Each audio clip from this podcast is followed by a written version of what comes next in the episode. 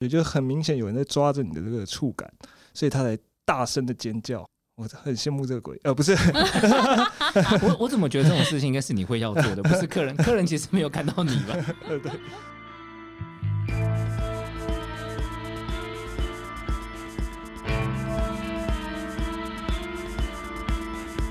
大家好，这里是伴侣密克社。哎、哎、你干嘛不讲话？没有，我刚刚看到你后面好像有什么东西？ 什么东西啦？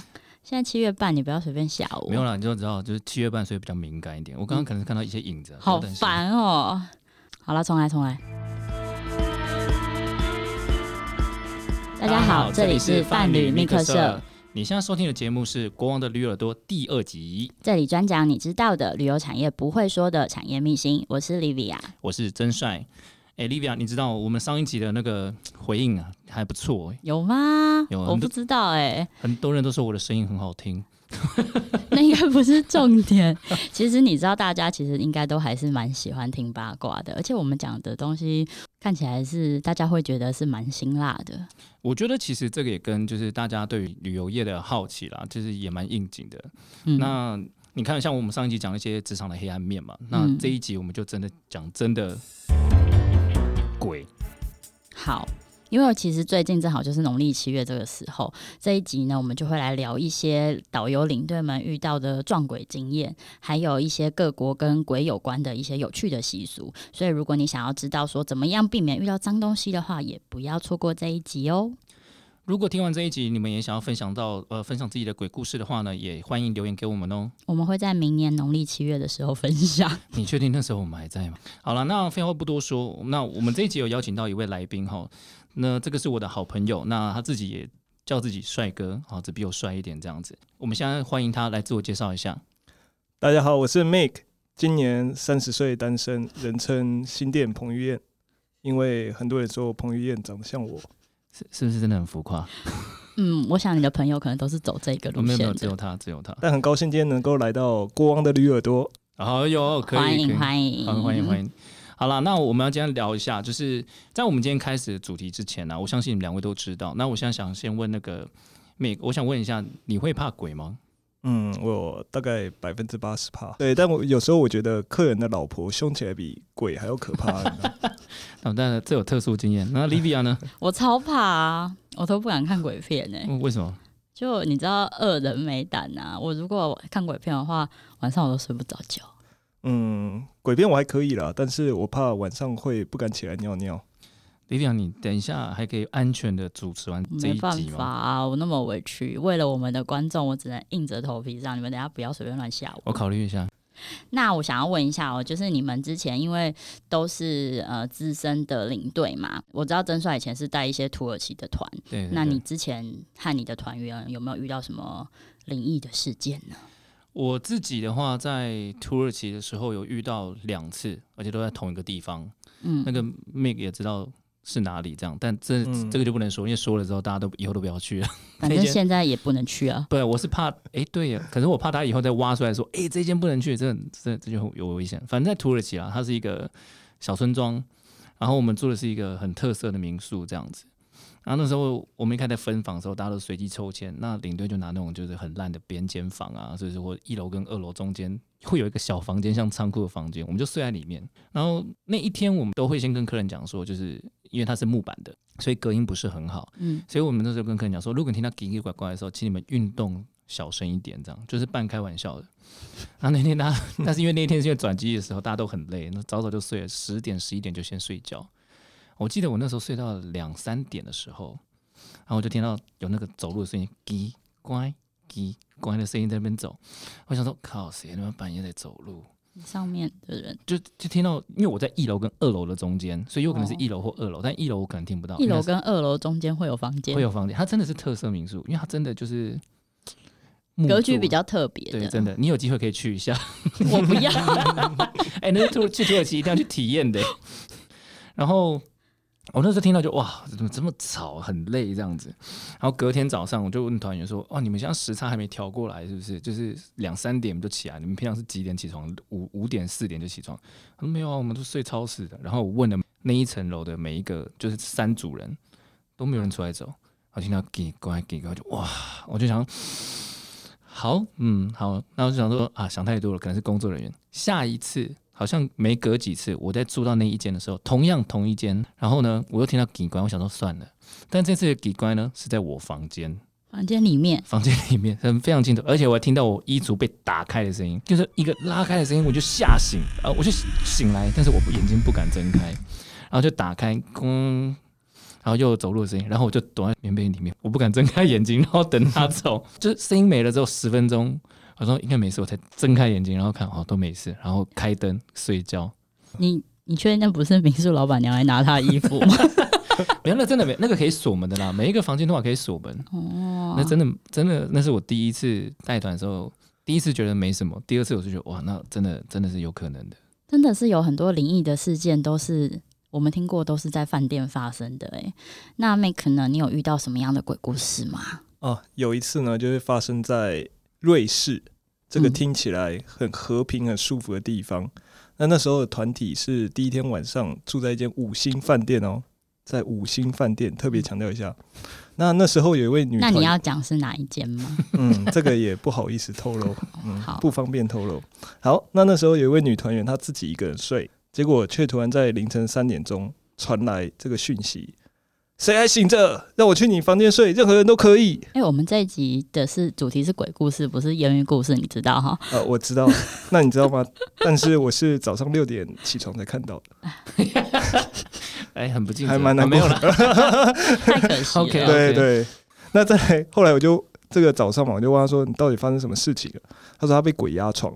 那这时候身为一位专业的领队啊、我们都认为说可能是第一天搭飞机啊，又走行程，实在是太累了。嗯那这种情形是有听过的，呃可是他形容了一下他被鬼压床的这个触感，还有这个他的感受，我整个听到觉得头皮发麻。是怎么样？他是侧着睡，然后呢，他说这个鬼呢是从他的屁股这样按压，就像你按你老公的屁股一样，这样按上去，按上去，再按到腰，然后你的腰就凹下去，呃，再按到你的这个手臂那边，你的手臂嗯那边再凹下去，就是很明显有人在抓着你的这个触感，所以他才大声的尖叫。我很羡慕这个鬼，呃，不是，我我怎么觉得这种事情应该是你会要做的，不是客人？客人其实没有看到你吧？ 呃，对， 然后他就他就狂飙这个台语的脏话，他才敢一个人睡觉，因为那时候大家都睡了，都没有人可以救济他。那听他说他是有灵异体质的，所以他能够感应到，我觉得你一定很后悔，就是那天没有把这个赖打开，难得这样。真的啊，就是领队做那么久，唯一一次希望自己的赖一是切都开的。是缘分 呐、对，一切都是缘分。好，那那要还听有第二什个么吗其他的呢？ OK，第二个呢是发生在德国新天鹅堡附近有一个叫做福森的小镇里面的一间饭店。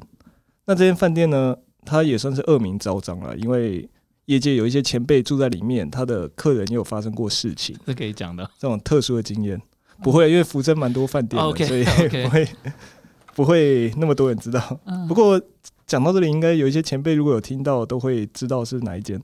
好，那这一次的行程就是其中有一对夫妻的团员，他们先行回台湾了，因为家里有事情。那所以晚上饭店呢，因为来不及取消，所以就多了一间房。好，那这张房卡呢，我就把它带到我的房间去。那这时候呢，我的其他团员就敲门了，就扣扣扣。我打开，就看到一个男生，还有这个仙姑哦，我们第一天遇到的这个被鬼压床的这位女士，我称她仙姑 OK 啊，因为她可以感应。好，她也一起陪同。这个男生就说了：“哎、王帅，你那间多出来的房能不能给我们交换？”好，那我当时就说好啊，我就把它给他了。好，那给他之后，我也没有想太多，我就用我的东西。结果过了大概五分钟左右，这个男生呢又跑回来了。好嗯，怎么那一了？样发生什么扣事？扣扣，他就说：“我说，哎、怎么了？房间有问题吗？”他说：“这间更严重。”好，所那以不止一间有问 题。对，你知道他还给我这张房卡的时候，我把它放在房间的桌上，我看着它，我想说，我到底应应不应该留着它？但如果晚上他们那一间也有出事情的话，这间可能会备用。但是呢，这张房卡害我整个晚上都睡不着，所以最后我只好用我的手机狂看影片来听让自己听起来累你到是一睡个着。很尽责的领队， 对吗？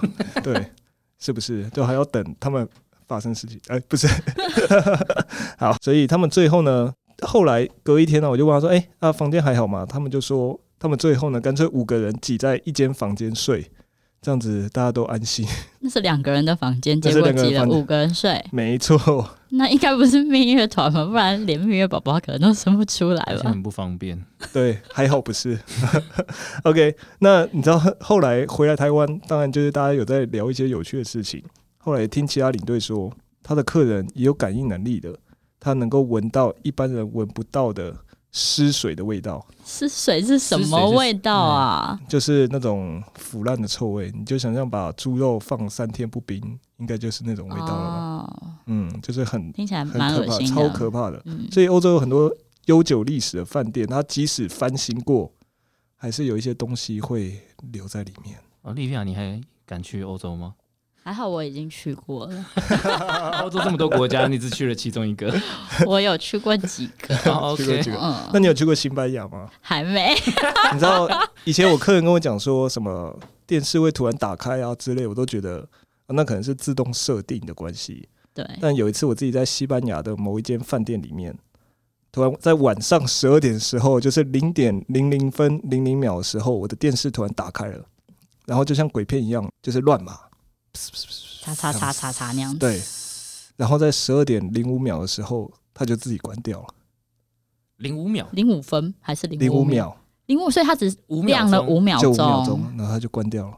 好恐怖、哦！我当下一个人在房间，我整个鸡皮疙瘩都起来了。你确定不是饭店的谁想要偷看什么的时候切播， 切这个画面切到你那里去？那怎么办？但那时候已经到我睡觉时间，那我还是要睡觉啊，所以我就想说，好吧，如果真的有你，如果要压我的话，拜托变成波多老师，波这多样老师是这样什想没么啊嘛关系，你不用知道。 什么这样想就能放心睡着了。那结果嘞？结果就是我大失所望，什么都没发生。嗯，我觉得不用什么东西都需要满足啊，你有手机，对对对。像我现在很难跟莉莉亚解释，就是 OK 对。那我们可以等一下那个录完对对再对告诉对我。对请观众朋友解释一下好好了。好好。其实我之前也有听说过，就是饭店如果房间有闹鬼的话，那个房间通常都会安排给导游领队来住。这是真的吗？在你们的经验里面，还是说也有可能会安排给旅客住啊？说实话，我觉得，不然我这样问你好了，你觉得饭店会跟你说，哎、我这里有一间鬼鬼的房间吗？可能不会跟我。我说、啊，因为我啊没有，是我说旅如果客我。是领队的话，你觉得领队哦他会跟领队说吗？我觉得他也不会老实讲啊，然后嗯讲了他也卖不掉，然后而且他拿到之后要给谁睡？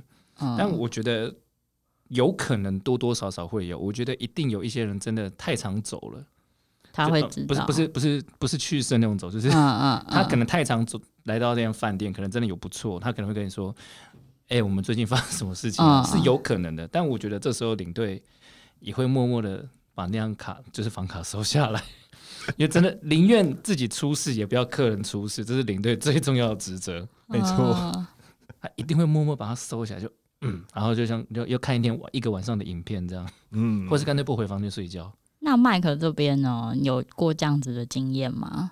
嗯，我就是除了西班牙之外，五秒钟的恐惧是我真正遇到过的，其他我还没有亲眼证实过。嗯哼，那不过我希望我永远不要遇到，不然我真的会一个人就岔流吧。那这个感同身受啊，嗯，那如果我们旅客是特别容易遇到这种事情的体质的话，我们会有办法提前跟我们的领队讲说，哎、我就是看得到，然后可不可以帮我避开吗？呃，我觉得客人跟你讲，通常客人都是感应到之后才会跟你说。我有这个体质，他绝对不会事先跟你讲，他也会怕你觉得在团上是觉得你用异样眼光，像刚刚就有一个仙姑了嘛，对不哦对？哦，他你会觉得说，哦，你是觉得我是仙姑，然后到某些地方你又不方便下去，这很麻烦。所以通常我们都是等客人有事情发生的时候，我们再去处理。那我自己有遇，像我这次有遇到嘛？那我记得我在团上的时候，客人也有跟我讲过说，诶，他有觉得怪怪的，但他也不知道为什么。我们通常在领队方，我们在知道这间饭店可能有这个问题的时候，私下会交流，交流完之后就下次就会有一个比较正向的打预防针。他们可能遇过什么状况，比如说就是用比较科学的方式去解释这件事情。所以如果你听以后参团的时候听到领队没有，大部分是真的啦，必须得说大部分都是真的。但你会觉得说，可能有一些噪音的传出来的声音啊，或者那种像我那叽乖叽乖的，嗯，但是也是实际状况。但我就用这样的方式跟客人讲，客人就会比较好入睡。了解，其实我有偷偷问过我们有一个朋友在台北某五星级饭店工作的一个朋友，他们说如果真的有客户反映这种碰到灵异的事件啊，什么灯自己开啊、闹钟自己响啊这种，其实是可以要求要换房间的、欸。当然，我刚刚讲嘛，还是科学解释嘛。像刚刚他讲那种灯灯突然闪啊，厕所出现问题，突然嘣嘣嘣一直那个漏水，我觉得这些问题，饭店还是会将旅客的舒适度为主了，他一定会去换，包括领队也是。比如说像刚刚 m a k 他刚刚不就说，就是客人说这件更严重，他也是默默把这件拿回。你你能说什么？就 是 没错，我们都出来玩的，我们都理解，就是客人出来玩不想遇到不开心的事情。领队也知道这件事情，虽然他可能有苦，但他脸上挂了笑容，说没关系，我处理，让微笑的把那样收起来，还是以服务为目的啊。所以我觉得没有一定啊，客人永远不会知道到底有没有闹鬼，因为真的有闹鬼的那件事情，一定会发生在领队身上。听起来好像就是我们下次如果想要换房间的时候，我们就可以跟柜台说我们有看到不该看的东西，来试试看。你可以试试看啊，看他愿不愿意换。去我们朋友那间五星饭店试试好看，好好好，里面黑名单不关我的事啊。台湾盛产鲷鱼啊！刚刚听了好多有点毛毛的鬼故事哦，但是其实大家知道，除了我们亚洲国家之外，各国其实也都有一些跟亡灵和鬼魂有关的习俗。找了一些资料，我觉得也是蛮有趣的。欸我蛮想知道你到底查哪一些，我自己也都查不太到。你们有听过墨西哥的亡灵节吗？是是像万圣节那种东西吗？这个亡灵节它其实是蛮特别的，我觉得它是在每一年的十一月一号到二号之间会举行。那他们会变装，所有人都会变装，然后用一个很欢乐的气氛打扮成骷髅头来迎接死去的家人，跟我们一般习惯的那种恐怖的鬼习俗不太一样。你刚刚讲一号到，所以它是连续两天，对，因为它有分的，它有分。第一天是给小孩子的幼龄节，第二天才是给大人的成龄节。它这两天悼念的对象是不一样的对象。那他们在这个节日有什么样特别的这个活动吗？这也是蛮有趣的一个部分。他们会在路上啊，就是一般的街道上面会去撒满黄色的万寿菊，让亡灵可以顺着这些路来回家。哦然后他们也会在家里面布置一个祭坛，准备一些蛮有趣的食物来给这个亡灵的家人。我看资料就是有一种骨头形状的撒满糖粉的甜面包，他们叫做死者面包。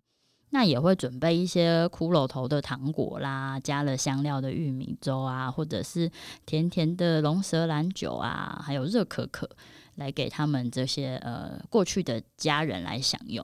这样听起来，墨西哥的好朋友们就跟那个万圣节好朋友们都一样，就是很喜欢吃甜的东西。你看不给糖就捣蛋，然后大家都一样拌着一些菇头啊、南瓜，然后一样给给糖吃，这样对比较嗜甜的朋友。其实有兴趣的人啊，大家可以去看一个动画，叫做《可可夜总会》，它其实就是以墨西哥的亡灵节当做背景来画的一个动画。嗯其实还有一个另外，我觉得、嗯、不知道该怎么讲，好像比更有趣或是更恐怖的一个习俗。Make 要不要猜一下是哪个国家？嗯，泰国吗？还是日本？都不是。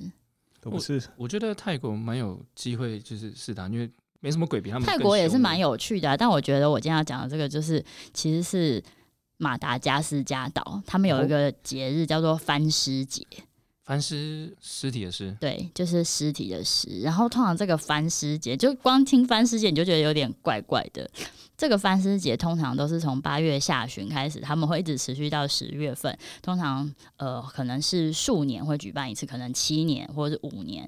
那每一次嗯到了这个翻尸节的时候呢，大家会把祖先的骨骸从坟墓里面挖出来，然后裹上新的裹尸布，把旧的先拿掉，然后裹上新的，然后扛着祖先的骨骸一起出来唱歌跳舞，好几天这样子。哎我觉得听起来不太可怕，翻尸听起来蛮可怕，但是整个活动这样听下来，不是整个节日这样听下来，我觉得蛮幽默的、啊。就是你看，就是把自己的，比如说自己阿奏啊这种全部拿起来，然后骨头，然后这样包起来，大家在那边一起跳舞，好像什么像可可夜总会有没有？嗯大家在那边跳舞，像骷髅头在跳舞一样，我觉得一点都不可怕、欸。我觉得他们就是蛮用另外一种不同的心态来看待这一件事情的。嗯我觉得这种事情如果发生在华人社会的时候，我把你腿打 断，你你 你在干什么？在干什么？就是这种，就是这种感觉。我觉得不太不太可，这个太弱了。我觉得这个真真还好。对啊，真的很 有趣，很像拿木乃伊起来跳舞的感觉哦。那我们的文化都是尽量去回避这些西朗孤岛嘞对，没错。的这种东西嘛，对不对？那有机嗯会我也真的蛮想去见识一下的。好啊，你下次要去的时候可以把曾帅一起带去。马好，来我马们一来起啊是。家吗？对，马马来西亚我想去啊，我以为那边只有动 物。那 Livia 你不去吗？有点可怕耶。那我们可以避开那一段时间再去吗 你？刚刚说他七到八年了，你也不知道他什么时候办的是吗？也是啊啦这，么随机的，就刚好让你那一次让你遇到，哇，你可以讲一辈子。真的， 我希望我永远都不要遇到。甚至说，哎，朋友朋友来来来，就 amigo amigo 来这边这边顺便就是，然后他这就是坐我祖先。旁边这样说，一起来，就是帮我把我的那个祖先 对，搬出来。那见一下我阿宙。对对对，啊我们来聊聊一下，你来自于哪里啊？对，其实在我看资料，就是他们真的会觉得他们的祖灵是一直围绕在他们的身边，并没有因为他们死去而离开他们的身边。这样子的观念其实是跟华人的文化真的是差异蛮大的。但我觉得跟原住民蛮像的，嗯那个原住民都讲神灵嘛，就是我的祖灵就在我身边，甚至每一棵树木他们都不能去砍伐，因为每一个呃树木里面都有他们的祖灵。我觉得蛮像的啦，我觉嗯得每一个地区的原住 民的其实每一个习俗地方对都对于嗯就是这种亡灵啊、鬼魂啊有一些不同的文化。嗯最后啊，我们想要来问一下我们的资深领队们，就是有些人呢、就像我，我可能比较胆小。那我们出去玩的时候呢，有没有什么办法可以避免遇到这些好兄弟？有没有什么呃小 p e b b l 可以来传授给我们的听众朋友呢？ OK，那我先说好了。好，像我自己在行李箱里面，我都有放妈祖的平安符。有是特定是哪一间的吗？呃，没有，我想妈祖应该都差不多 吧。啊，有可能有几间比较灵验的。对对对会我们还是要托梦加这一句。对，有有 有推特别推荐的部对分吗？在土城，诶、哎我自己的话是没有了，因为我觉得妈祖都会保佑我。嗯，我是一个善良的哦人，啊我相是信他会保佑我的。那请记得一定要过过香炉。小 p e b b l 对，好，那再来，我还有放观世音菩萨的画像，这是我妈妈给我的，我也不知道她怎么得到的。那反正就放进皮夹里吧。呃，那这边还有一个小故事可以跟大家分享啊，就是我客人的亲身经历，他分享的时候我觉得蛮有用的。那在后期带团的时候，我也会分享给大家。这个故事呢，是曾经这一位女团员，她也是可以感应的，她到现在还是可以感应啊。不好意思打岔一下，你怎么这么多团员可以感应啊？嗯，你本 身因为带本了身也难道有感应的功对能。对对对，其实难你不道知道而已，我只是还没被开对，没错，就是你没有开眼。开眼哦？对，好，那这个团员呢，他就是跟我说，他在印尼的海边住了一间海景房，听起来是不是很浪漫？所以你没有遇，就这是他跟你分享。对，这是他跟我分是享。那我觉得这个他的这个经验可以带给大家一个辟邪的想法啊、哦，还有一个东西。他这间海景房呢，就是很漂亮，有一大片的落地窗，这是不是大家梦想中的一个房间？对对嗯不？对？好，那当晚其实也没有发生什么事情，但是呢，他跟他的朋友、他的室友两个人呢，同时做了同样的梦，然后醒来，听起来就是一个很恐怖的梦。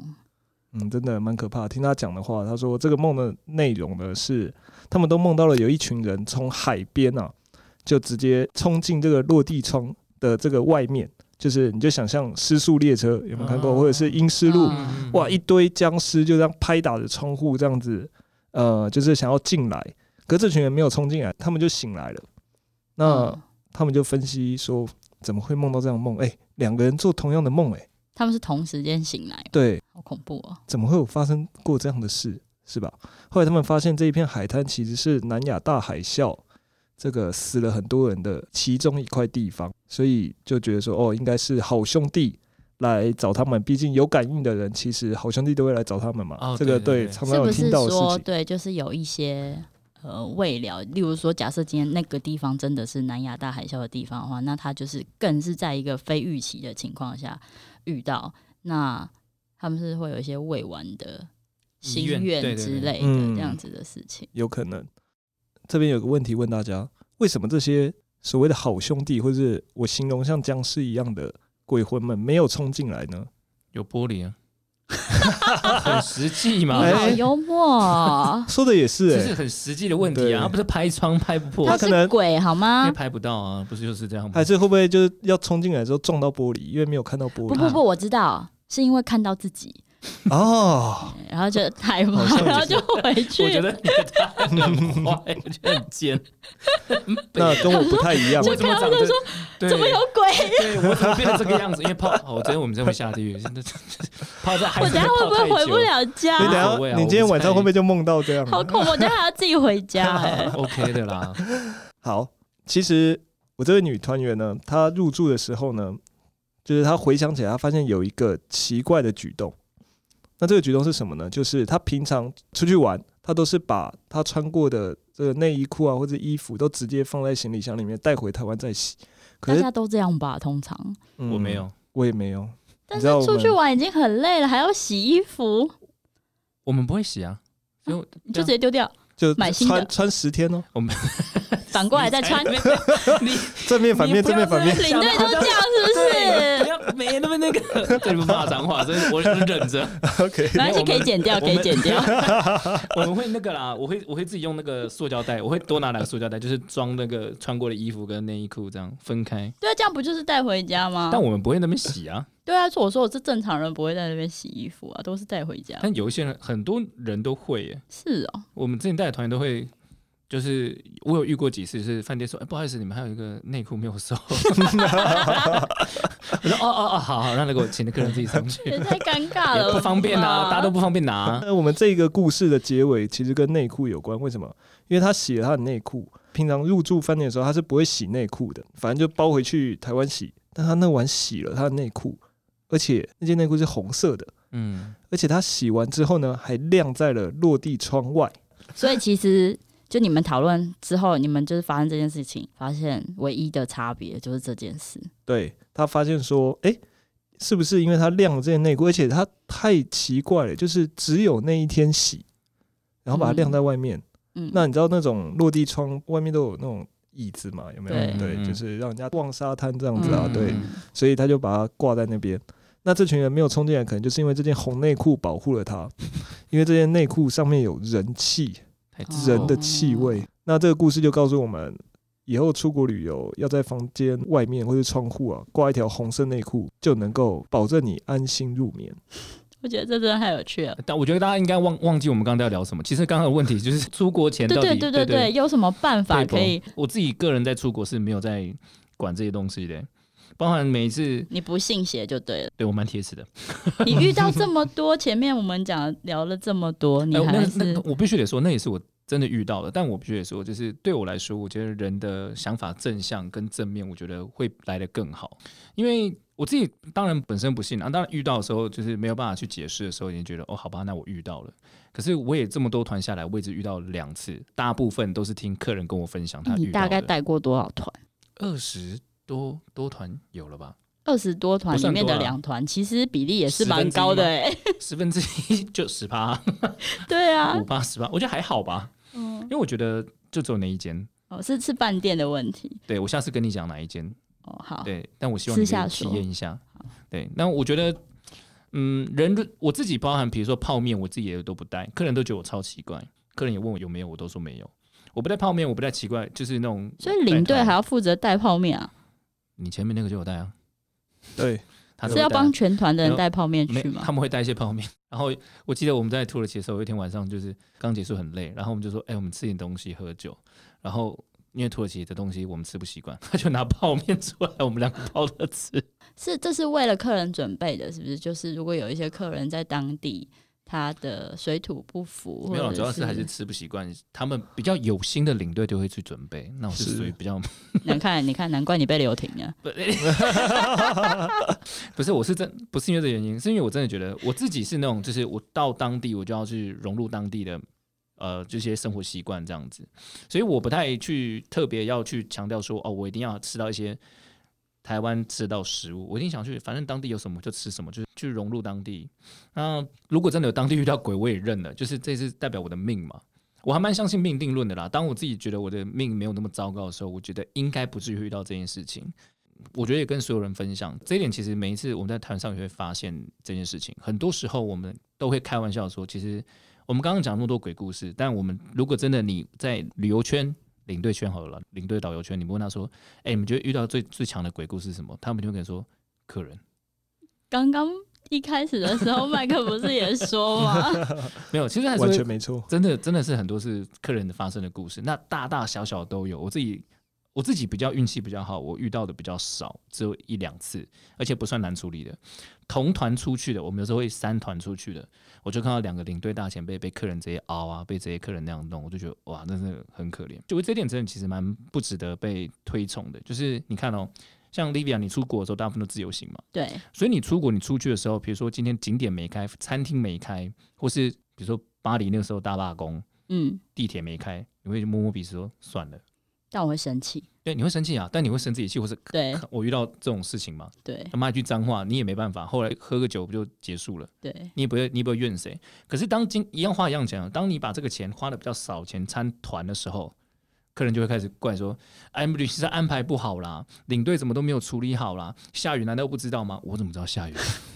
真的，真的，尖气象主播啊而且啊，有时候我们下去的时候，比如说我们到到那个景点的时候，我们都会自己已经被客人训练到，我们要看一下大大概这一个小时会发生什么事，天气，我们先预报，然后我们就说可能会有点凉，所以你们带点外套，可能会就是会下雨，就请好你们带贴着。心哦。对，这这是被训练被训练出来的，因为客人都会说啊，你怎么没讲？我怎么知道没讲？我自己到当地的时候，我都不一定会带了，好吗？